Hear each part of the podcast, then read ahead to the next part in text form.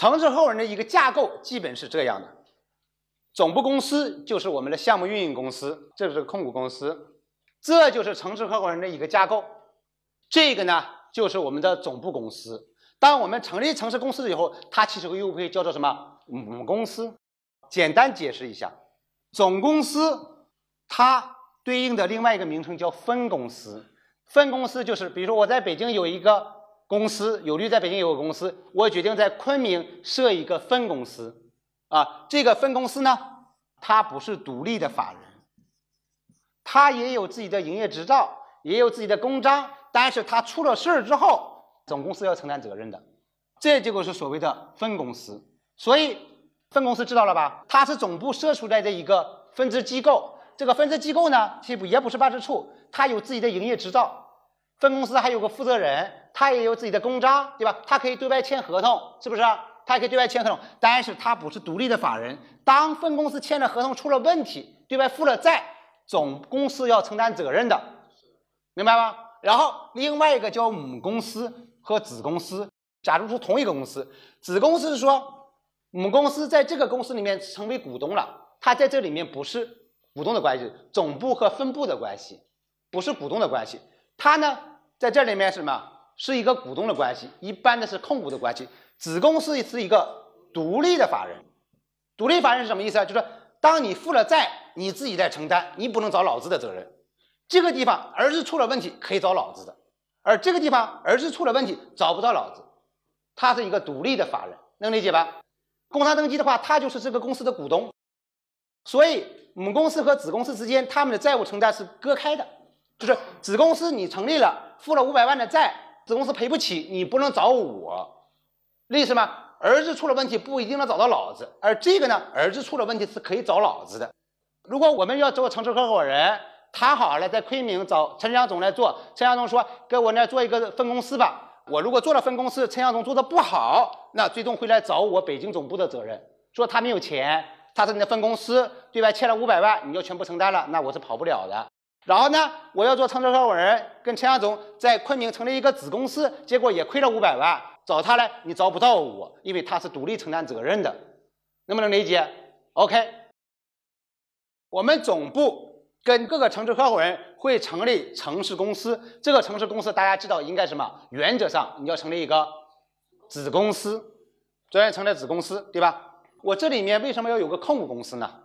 这个其实只是为了给总部公司多一个加成，规避一下风险。比如说，总有失败的嘛，我们不要指望我们城市合伙人就一定会成功，一定会有失败的，或者或者可能会有失败的。就说当城市公司出了问题啊，我们不希望对总部公司造成影响，不管它法律上有没有可能性，所以我们会用在总公司下面成立一个专门的一个控股公司来跟你们做这些东西。当出了问题以后，你就找他好了，你是找不到这上面的。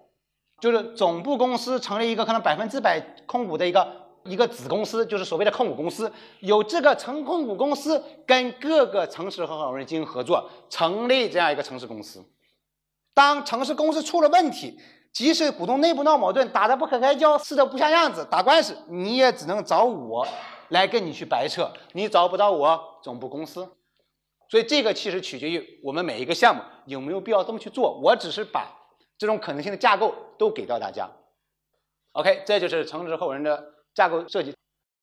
总部公司就是我们刚刚面上面说那个总公司或者母公司。总之来说，就是我们最核心的一个公司。控股公司呢，就是相当于我成立了一个子公司，可能百分之百百分的，我只是把它叫做控股公司而已。它其实就是总部公司的一个子公司。那这个公司用来干什么呢？他不做经营，他也不干其他事儿，专门跟这些人来成立这个城市合伙人的，来解决这个问题的。当我跟你之间去撕的时候，要么我如果没有这个中间这个东西，没有他，那你会发现这个地方是谁呢？这就不是控股公司了，就是总部公司了，是不是？我如果把那个去掉，就是总部公司了。以此类推，当我跟你撕的时候，你会发现你直接能撕到我总部来。现在呢，我加了一层碉堡，你要撕先把碉堡搞定，对吧？那你就撕不到我总部来，其实是这个道理。你的成本每年可能就多掏几千块钱而已，因为你就成立一个公司嘛，你的成本一年就是地址费用，然后代记账费用，他不干别的，他也不做经营，也没有频繁的财务往来，成立这个公司的本身的成本，其实每年的话也就几千块钱。比如说我们的公司叫北京有绿之道科技有限公司，我如果在昆明成立一个分公司，就是北京有绿之道昆明分公司。我如果在昆明成立一个子公司，就可能是有绿之道昆明有限科技公司。当然，我也可以用这个品牌的名字，也可以不用这个品牌的名字。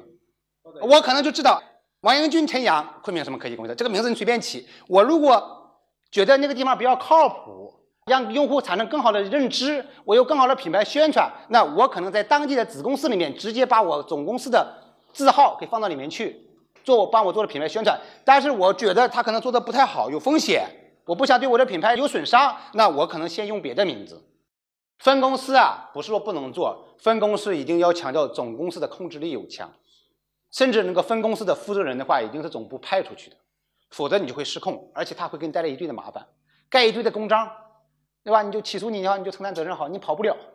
这个就是城市公司的一个基本架构。城市公司本身也要做股权分配，城市公司和城市合伙人之间他们是两个股东嘛？那城市合伙人一般呢是个人，有可能也是公司。我们这个。总部无论是控股公司还是总部公司，都应该对这个城市公进行控股，对吧？百分之五十一以上。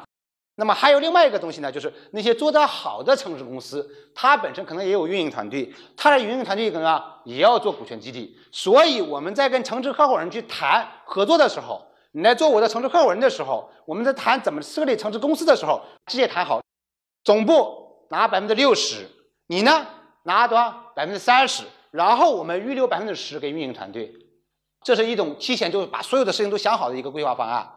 那如果没有想好，那我可能给你约定清楚，后面的话你已经拿了百分之四十九了，对吧？后面的话团队的激励的话要从你那儿出，这个其实就取决于我们这个城市公司你能做到什么程度。你做的牛，你做的大，真正变成一一个意义上的子公司了，你当地的团队可能也需要激励嘛，那我们就要考虑这种股权的来源了。这就是城市课文的一个基本的架构。